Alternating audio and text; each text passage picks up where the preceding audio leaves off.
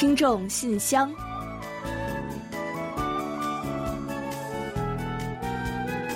传递温情，分享感动。听众朋友们，大家好，我是李璐，欢迎收听《听众信箱》节目。听众朋友们好，我是婉玲，很高兴啊，又跟大家相会在节目里了。嗯，一到这深秋啊，估计呢不少人和我一样啊，看到凋零的秋景呢，难免会有一点儿心情的低落，会伤秋和悲秋。我想大家呢，可能都特别想知道有没有什么办法可以缓解这种忧虑感。嗯，其实呢，还是有不少方法的，而且这些方法呢也不难，那都可以帮我们做到缓解秋天抑郁的心情。那就比如说，可以多晒晒太阳啊，嗯改善一下食谱啊，或者呢是去参加一些社交和运动什么的。嗯，听起来确实是不难哦。呃，比如说呢，冬天这个日照时间短嘛，大家呢不妨可以拉开自家的窗帘啊，让阳光呢多洒入室内，或者呢多使用这种可以享受户外阳光的交通工具，比如像这个自行车呀。还有午饭时间呢，别忘了出去散一散步。嗯，那如果你说，哎呀，就是有的时候秋天了嘛，深秋了嘛，对，没阳光的时候怎么办呢？是啊也是有办法的。您可以用灯光呢，为自己打造一些人造光，那这也可以帮助您走出抑郁的心情。那另外啊，多吃一些未经加工的谷物、坚果以及高蛋白质的食品呢，不仅营养健康，据说呢还可以转换心情呢。嗯，没错，大家呢都知道，人的社会属性呢决定了这个社交的重要性。那还有研究表明呢，说是越是这种秋冬时节呢，越是要多联系联系好朋友，多聚聚会。哎，这么一看啊，年底人们聚会多呢，也是有科学依据的哦。难道是抱团取暖吗？其实呢，人多一热闹，心情呢自然也就跟着明朗起来了。嗯没错，那运动啊，就更不用说了哈。不管什么时候呢，都是管理我们身体的最好的，也是最容易的方法之一。所以啊，这些方法呢，就这么简单的话，各位呢不妨试试，一定会心情大好的。嗯，当然了，这里呢还有一大法宝啊，不容大家错过，就是我们的节目呢一定会让您的心情倍儿亮。对呀、我就说嘛，这话什么时候说？压轴说。好，那话不多说了，马上呢就请大家来和我们一起开启今天的听众信箱。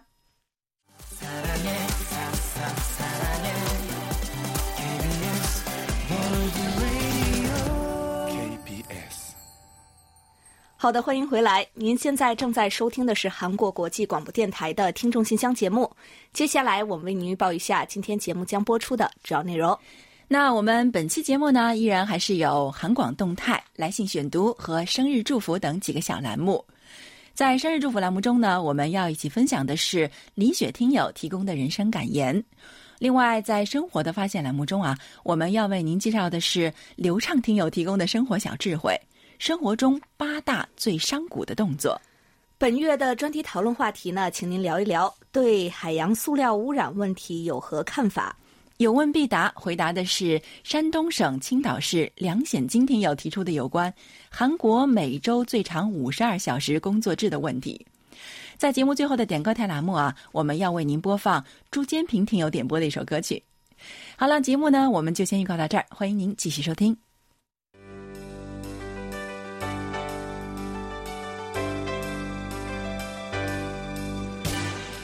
听众朋友，欢迎进入今天节目的第一个环节——韩广动态。首先呢，二零一九韩广 K-pop 年末盘点调查呢，即将于十月二十号开始了。调查时间呢，截至十二月四号，敬请听友们呢多多关注和参与。调查结果呀，将在我们的韩流冲击波节目中最终揭晓。嗯，韩流粉丝们更是不能错过这个机会啊！而且啊，只要是参与调查，就会有机会获得精美的奖品。所以呢，赶快行动起来吧！另外呢，还有个好消息呢，我们已经为大家介绍过很多次了，就是从十一月十一日起啊，中文广播面向中国大陆南部和香港地区新增了幺五五七中波频率。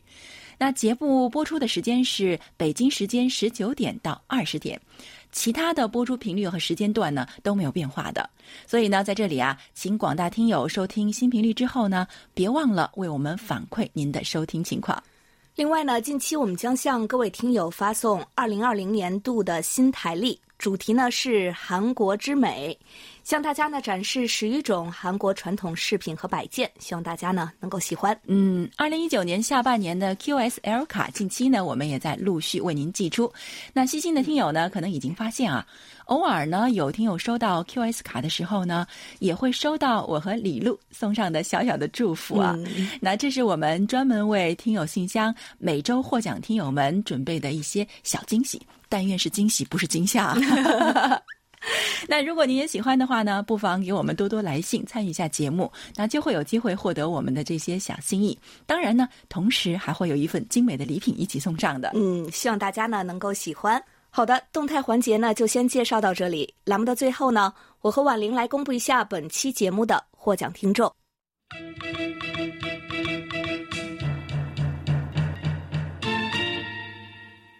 幸运听众是天津的李健听友。热心听众是山西省晋中市的赵志一听友，接下来呢是本期参与奖的获奖听众：陕西省西安市的王通听友，辽宁省庄河市的薛飞听友，以及北京的宋志兴听友。嗯，恭喜以上的朋友们，衷心感谢你们对韩广节目的关心和支持，也希望啊广大的听众朋友们能够多多支持我们的节目，给我们多来信、多反馈和我们多互动。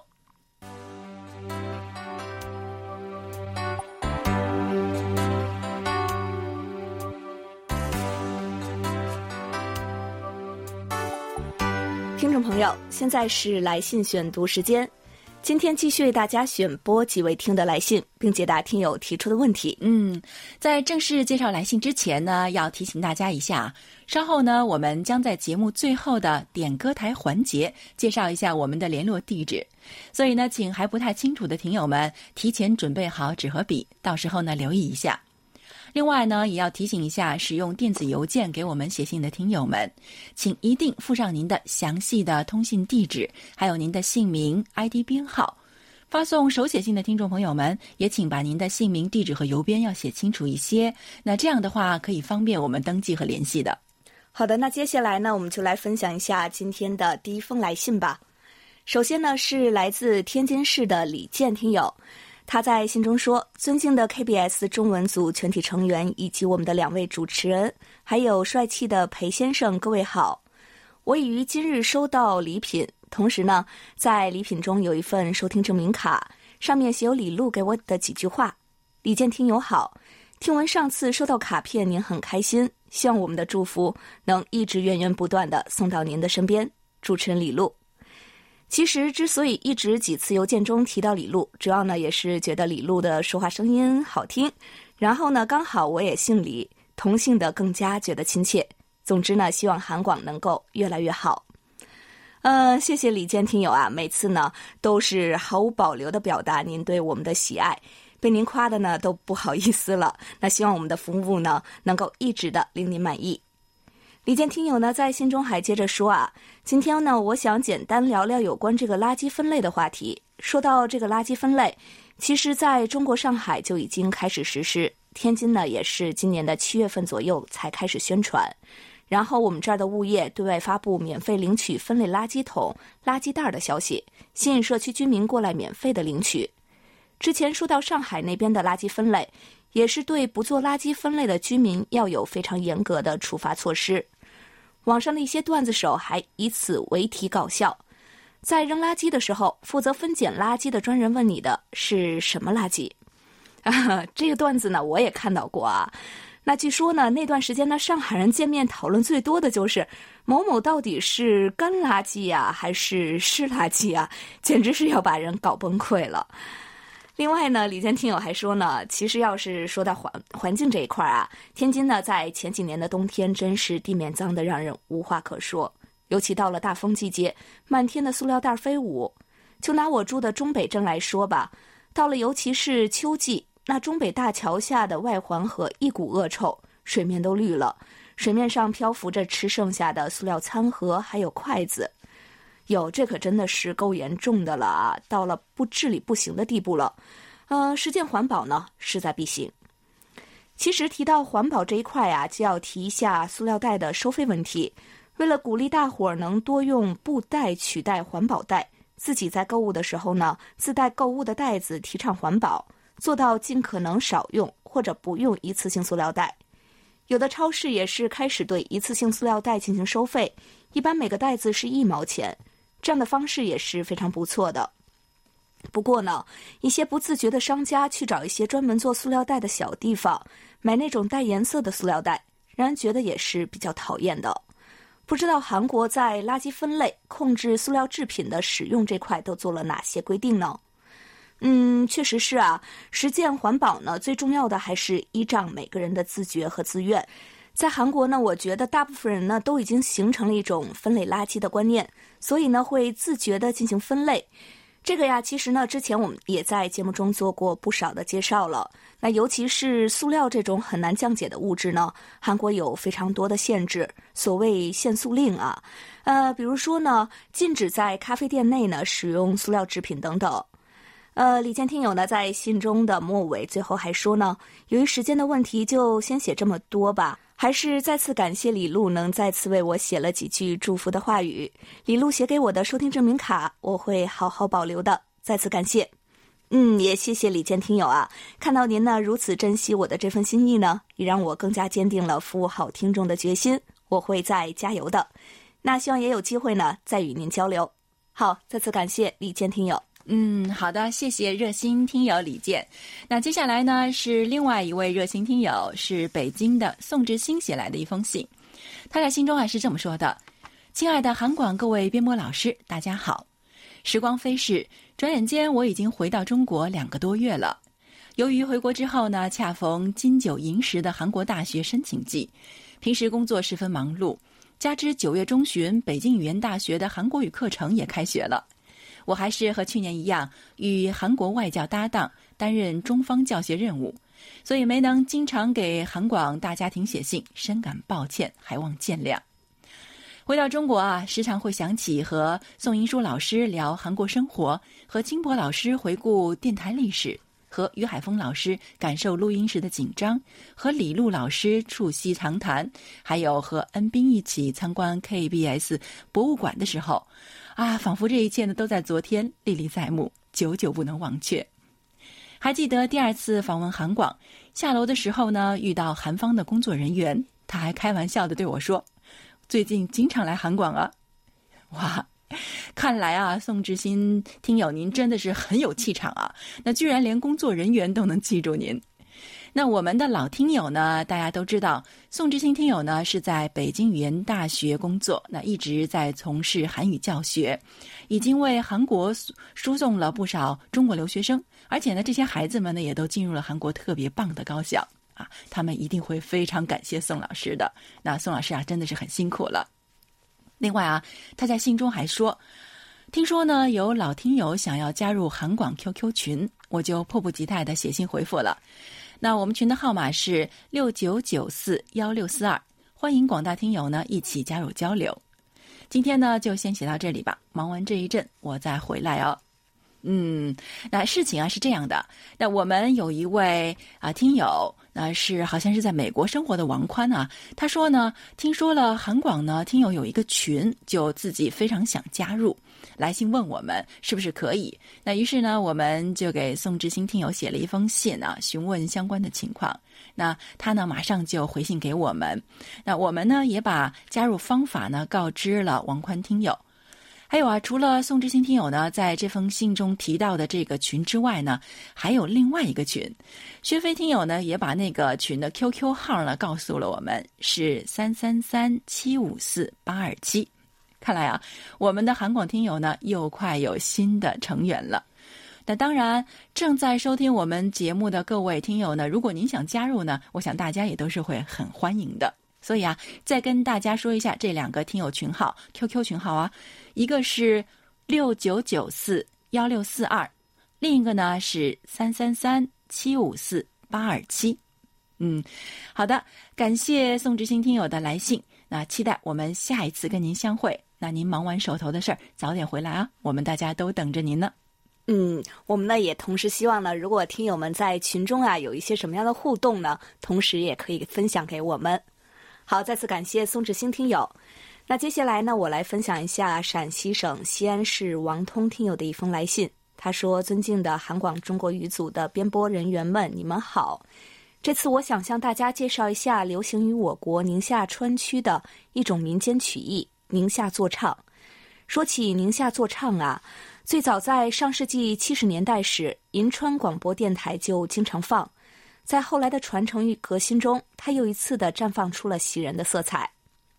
宁夏座唱是宁夏土生土长，也是唯一的一种地方曲艺种类，由徐明志老师创始。宁夏座唱主要流行于川区的银川、永宁、贺兰、吴中、平罗等地。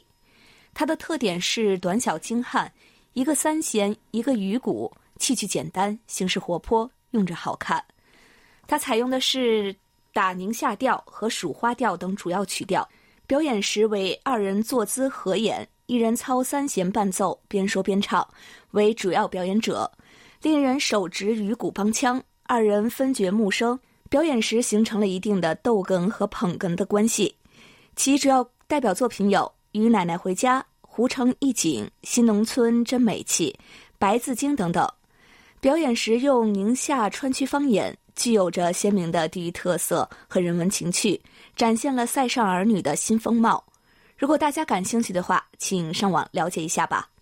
嗯，我呢还真是上网搜了一下啊，呃，感觉是一门非常有意思的艺术，很接地气，难怪呢会深受宁夏百姓的喜爱。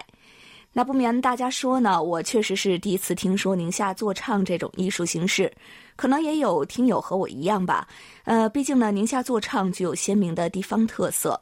但是呢，我估计啊，大家也都和我一样，即便呢不去网上去查，但是从王通听友的描述中呢，便有了一个宁夏坐唱的大致轮廓，大概呢可以想象出这是一种怎样的艺术形式。非常感谢王通听友的分享，以及您呢发来了宁夏坐唱《与奶奶回家》的片段。也希望呢，能够有更多的朋友了解宁夏坐唱，让这门艺术呢更发扬光大。嗯，王通听友的来信让我们长见识了，谢谢您呢。好，接下来的这封信呢，来自薛飞听友。那刚刚我们其实，在回信的时候也提到了他，他在信中说：“尊敬的 KBS 韩广中文组各位编播老师，你们好，我是你们的听众薛飞，在这个深秋的季节向你们问好。”这些日子啊，总算是有了一些不是很忙的时候，所以呢，在家里一封封翻看柜台往年寄来的信件，那信封上面熟悉的字体，那一件件让我爱不释手的纪念品，都让我沉浸在那些美好的岁月的回忆中。感谢你们的礼物，我真的非常喜欢，一直都有好好收藏。有时候会晒到微信朋友圈里面，一些听友呢也是非常的羡慕，纷纷发来祝贺的留言，并且分享心得和感受。啊，翻看以往的信件，真的是让人非常享受的过程啊。嗯，没错，其实我也感觉啊，回首往事的时候呢，就好像这个岁月啊被过了滤镜一样，那原本并不是很愉快的记忆，那也变得柔和了许多。那更不要说是本来就很美好的记忆了。所以啊，希望您与韩广之间的回忆呢，能够成为您生活中的一些慰藉。另外，他还说啊，哦，现在呢，我们这里的气温一天天冷起来了，你们那边想来气温也是很低了吧？嗯，没错，最近呢，首尔的最高气温呢，也就是十来度吧。那冬天啊，我觉得真的是快来了。他还说，柜台的短波信号呢，目前在本地收听状况还是很不错的，收听起来效果呢也不错。不过偶尔会有信号衰弱的情况，但总体情况呢还是不错。每每收听电台节目呢，就好像跟老朋友见面一样，让人觉得很温馨、很温暖。那一刻啊，就是我最舒心的时刻。啊，对啊，我看了一下，我觉得好像薛飞听友呢，经常使用的是短波来收听我们韩广的节目啊。那刚才我们在韩广动态中呢，也跟大家提到过。从本月十一号起呢，韩广呢又一个中波频道已经上线了，就是幺五五七千赫。那这个频道呢，主要是针对中国南部和香港地区。但其实我看了一下这个覆盖面图啊，好像可以覆盖的范围还要更广一些。所以呢，各位听友是吧？对，好像更广一些吧。因为我们也收到一些听友的一个反馈啊，像北京啊，甚至到这种东北地区的有一些听友都说很清晰哦。嗯嗯。所以呢，薛飞听友，如果您收听了以后呢，也可以向我们反馈一下您所在地区的这种收听情况。没错没错，听一听这个中波幺五五七到底感觉怎么样？另外呢，他还在信中呢谈到了一些自己最近的情况。他说啊，最近我们这里街坊邻居聊天啊，最大的话题就是物价上涨，尤其是猪肉更是翻倍涨价。那不知道你们那边是怎么一个情况呢？哎，说到猪肉啊，好像因为韩国前段时间呢也爆发了非洲猪瘟的疫情啊，所以大家都想这个猪肉的价格呢会不会涨价？嗯，但实际上啊，好像降价。对，好像这段时间呢是在持续的走低。那结果呢，大家了解一下，原来是啊，人们都很担心啊。虽然说是好像没问题，但是还是有点担心吃了会不会有什么影响，所以呢，持续这个呃价格是在持续走低。那不知道以后呢会不会涨起来哈？哪些位听友说了，哎呀，因为我自己本人呢特别喜欢吃红烧肉，但是呢现在呢也不经常做了，为什么？哎，猪肉太贵了。那今天下午呢还听到楼下的邻居唠嗑说啊，今天的啊今年的酸菜呢不打算腌很多了。为什么呢？因为酸菜炖猪肉菜才好吃，肉价涨了，就觉得没必要腌那么多。谁都知道，酸菜如果离了猪肉，那味道真的是不行啊。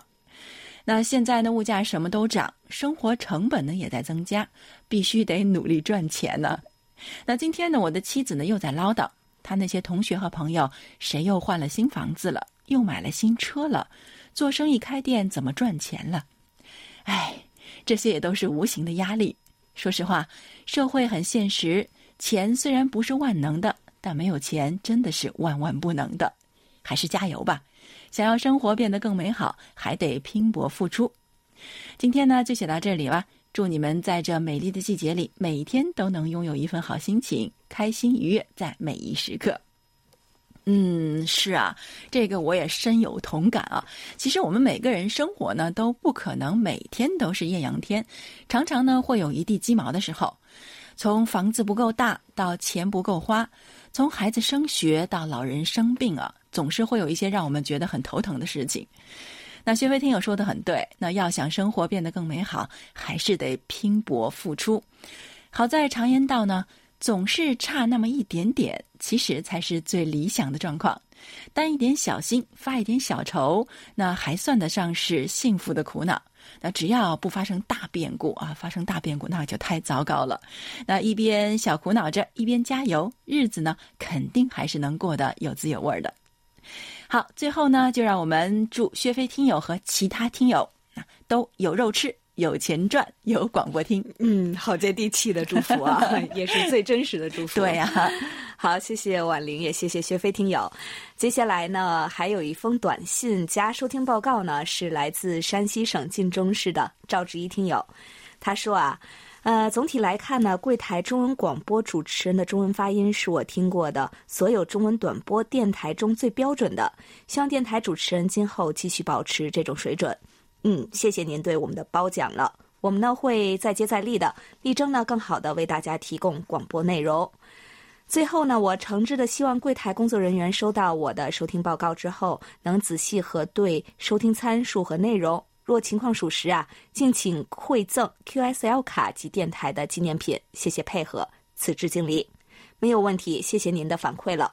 我们呢将会为您寄送上新的 QSL 卡等纪念品，希望您呢能够喜欢，也希望您呀能一直的为我们进行这种短波收听的效果反馈。在此呢，先谢谢您了。好，感谢赵之音听友的鼓励，也再次感谢所有来信与我们分享的听友们。那这一周的听众来信呢，就先介绍到这里。下面呢，让我们一起进入这一周最甜蜜的单元——生日祝福，为下一周过生日的朋友们送去我们最美好的祝愿。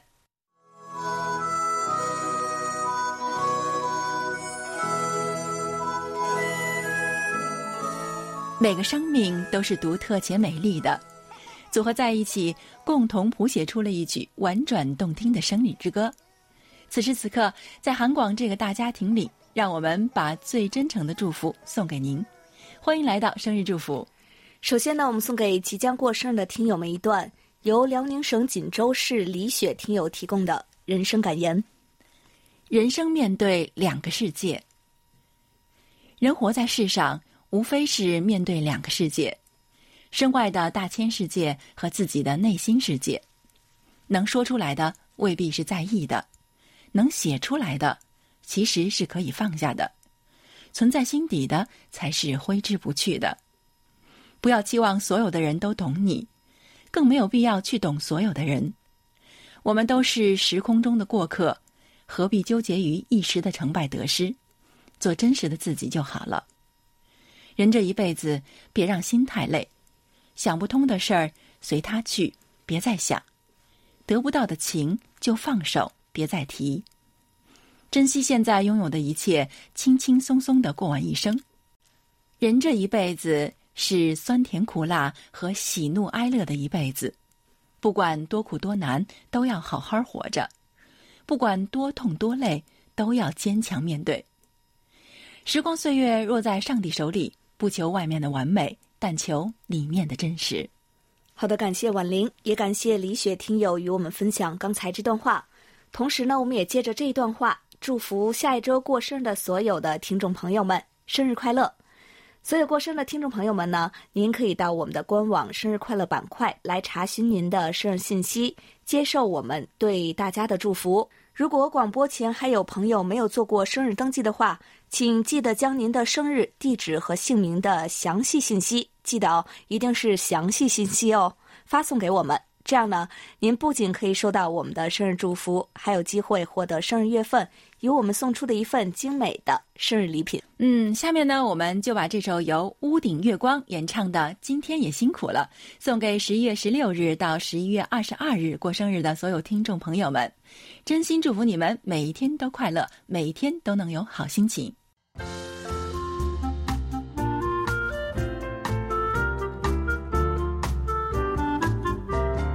生活中的点滴值得发现，生活中的小精彩无处不在。让我们做您的小助手，带您去了解生活中那些您不熟识的小窍门、小秘诀，给您的日常多一点温馨的提示。欢迎大家进入生活的发现。或许啊，有很多人不知道，生活中呢有八大最伤骨的动作，而且这些动作呢，我们可能一天会做很多次。所以呢，今天呢，我们就借黑龙江省哈尔滨市流畅听友提供的内容，一起来了解一下，看看啊有哪些习惯是要不得的。嗯，首先呢是长时间的蹲厕所，蹲着干活。有研究表明啊，平时呢躺着的时候，膝盖的负重呢几乎是零，但是站起来和平地走路的时候啊，负重呢就是体重的一到两倍，跑步的时候呢是四倍，但是啊。蹲着和跪着的时候，你猜猜是几倍啊？嗯，八倍。哇，好厉害吧？没想到。嗯嗯。所以呢，据说呢，这个如厕时间呀，最好要控制在五分钟以内。干活时呢，比如是蹲着洗衣服、摘菜或者是擦地等，搬一个小凳子呢，坐着就比蹲着要好太多了。老人和肥胖人群呢，尽量不要深蹲，或者是减少这个深蹲的时间。要下蹲时呢，也要扶着桌子或椅子来减少膝关节的压力。嗯，还有一个习惯呢，就是北京瘫。一说北京瘫，马上就能脑海只浮现出葛优，对吧？那北京瘫呢，确实是很舒服，但是这个对于骨头来说呢，却很煎熬的。长时间的这个半卧位呢，是可以导致肌肉劳损。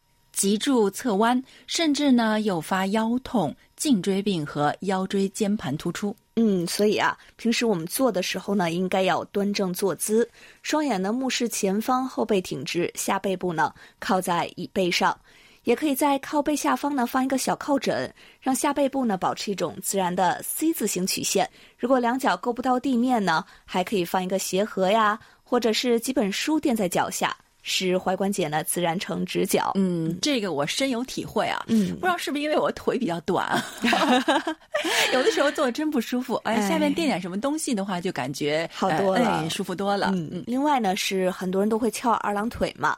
那这个姿势啊，也许能让你一时舒爽，但是呢，却对我们的髋部、腰部埋下了健康炸弹。翘二郎腿时呢，我们整个身子是倾斜的，身体的重量啊会压在骨盆的一侧。久而久之呢，让骨盆变成不对称的状态，非常容易酸痛。嗯，还可能出现肌肉劳损的。如果呢您一时改不了，觉得啊我已经习惯了，那么一定要小心呢，注意一下，每次翘腿啊不要超过十分钟。嗯，当然这习惯呢还是慢慢要改的。嗯，另外呢是趴着午睡，很多这个学生党、上班族呢习惯中午趴在桌子上午睡，但这时啊脖子是扭转的，脊柱关节呢处在一个扭曲的位置。可能会导致颈椎问题。午睡呢，当然最好是平躺了。如果条件实在不允许呢，你可以坐在椅子上。嗯，还有一点啊，是上班族很容易出现的这个久坐。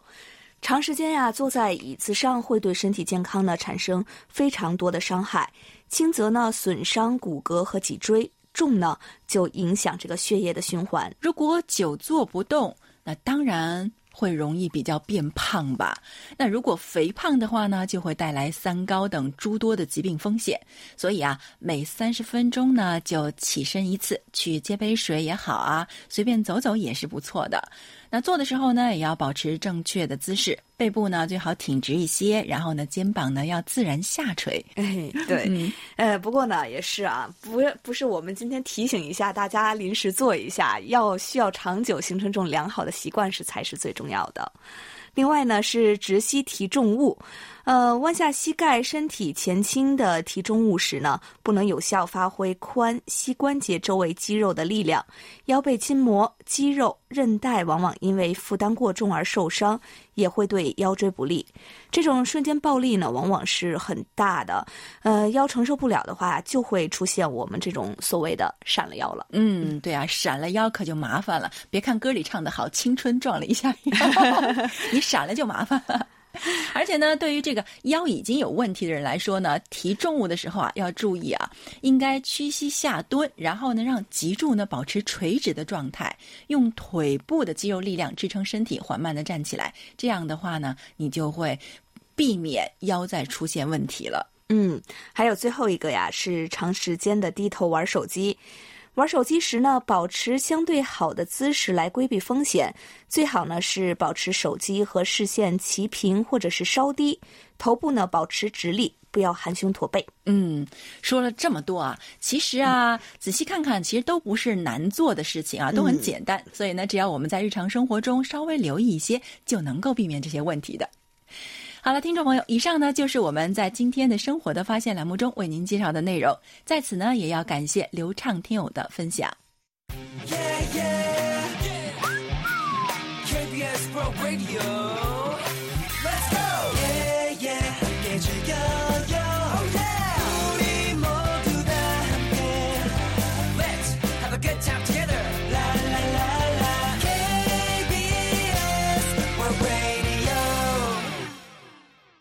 好的，欢迎回来，这里是韩国国际广播电台的听众信箱节目。下面呢，让我们一起进入今天的专题讨论环节。首先呢，要呼吁广大听众朋友们，还是多多给我们来信哦，参与十二月话题“独居族”的讨论。嗯，下面呢，我们先来为您介绍一下十二月份的讨论话题的细节。近年来，韩中两国出现了大量的独居族。并且呢，在呈现逐渐增加的趋势。那么，您认为独居族出现的原因和背景是什么？将会给社会带来哪些变化和影响呢？有句话说呢，小家安稳了，大家才能幸福安定。面对庞大的独居族，应该有哪些措施和政策来保证他们的平稳和健康生活？嗯，如果刚刚您没有听清楚我们的话题预报的话呢，可以到我们的官网上找到专题讨论板块进行查阅的。欢迎大家多多参与每月的话题讨论，幸运听友呢可以获得奖品的哦。接下来呢，再来介绍一下我们本月的话题吧。最近呢，海洋塑料污染成为了一个大问题，尤其是微塑料的影响呢，更是颇受关注。所以呀，我们欢迎大家呢，就各种海洋塑料污染的来源、范围、对环境和人类的影响。以及应该采取的举措等等，发表您的观点。嗯，好的，下面呢，我们就一起进入今天的专题讨论。今天呢，要跟大家一起分享的呢是冯杰听友的观点。上个月新闻里播出了泰国网红小海牛去世的消息，很令人难过。而更令人痛心的，他是因为误食了塑料垃圾而死亡的。当时人们发现这只小海牛的时候啊，它大约四五个月大。由于没有发现他母亲的踪影，就由救助人员照顾他，每天给他喂奶、喂海草、做健康检查，体重慢慢增加了。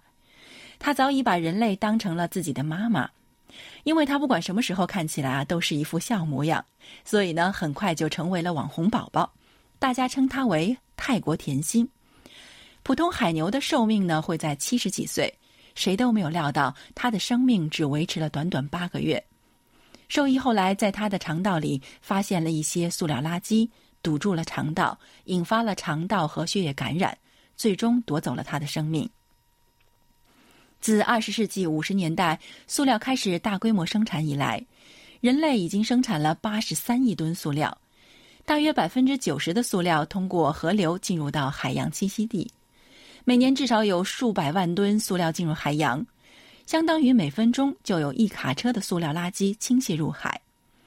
海洋垃圾每年导致上百万只海鸟、十万头海洋哺乳动物、难以计数的鱼类死亡。塑料的发明带来了便捷，但毫无节制的大量使用、肆意倾倒，使各种垃圾不仅严重威胁到海洋生物的生存，也间接的增加了人体内微塑料的积累，终将自食恶果。珍爱地球、保护环境，从来都不是一句空话，是关乎我们每个人生存环境的大事。地球可以不需要人类，但是人类需要地球。如果河流被污染了，冲洗能让它重新干净；如果是海岸线，那么它也能够被潮汐吸摄掉。然而，在海洋的最深处，污染永远坐在那儿，无法冲洗。所以，如果我们每一个普通民众都能够从自身做起，少点外卖，少用一次性塑料用品，少使用塑料袋，全国各地做好垃圾分类，环境变好了，最终受益的还是我们自己。人类一定要重视海洋保护，重视环境污染，拒绝乱丢垃圾。保护海洋就是保护人类自己。好，以上就是冯杰听友的看法。好的，感谢冯杰听友的分享。那专题讨论呢，就介绍到这里，接下来进入。下一个环节，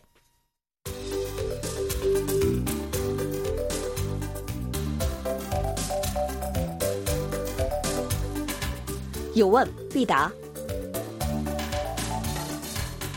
今天我们请洪一贤来回答山东省青岛市梁显金听友提出的问题。他的问题是，在这一年的收听广播中，经常听到的莫过于一周最长五十二小时工作制。所以我想问一下，在此之前，韩国的上班族都是怎样的一个工作时间呢？实施周五十二小时工作制以后，上班族的生活都发生了哪些变化呢？好，接下来呢，就请一贤来回答梁显金听友提出的问题。各位听友，大家好，我是易贤，今天我来回答梁显金听友提出的问题。韩国呢，于去年七月一日就迎来了每周最长五十二小时工作制。经过九个月的过渡期，自今年四月一日起正式实施。周五十二小时工作制呢，根据新修订的劳动基准法规定，包括加班时间十二小时在内，员工每周劳动时间不得超过五十二小时。该制度的首批适用对象呢，是员工人数在三百人以上的三千六百多家企业与公共机构。如果企业违反规定的话，虽然不会立即受到处罚，政府呢将给予最长四个月的纠正期。但是如果情况依然没有得到改善，将被判处企业负责人两年以下有期徒刑或两千万韩元以下的罚金。此前的劳动基准法呢，将劳动者一周最长工作时间为六十八小时。而且呢，加班可以说是家常便饭，因此以前上班族啊很难事业家庭两不误。比如流通公司员工金某，在实施周五十二小时工作制以前呢，他每天最早也是晚上八点以后才能下班，育儿的重担都压在妻子的身上。现在呢，大不相同了。他每天都可以早回家给孩子洗澡或帮忙洗碗等等，这样不仅太太喜欢，他自己也感觉生活质量有了提高。单身汉申某是建筑公司的员工，实施该制度之前呢，他几乎每天大部分的时间都在工地上度过，晚上呢还得回到办公室整理文件，回家经常是晚上十点多。现在呢，像他这样工作时间不好固定的员工，都选择了弹性工作制，就是根据实际工作情况调整工作时间。这样呢，他就有时间去健身房锻炼了。虽然人们对周五十二小时工作制依然是期待与顾虑并存。但至少对于大企业的员工来说，可以说是一项实打实的大福利了。好，听众朋友，今天给大家介绍到这儿，希望梁选金听友满意。我们下次再会。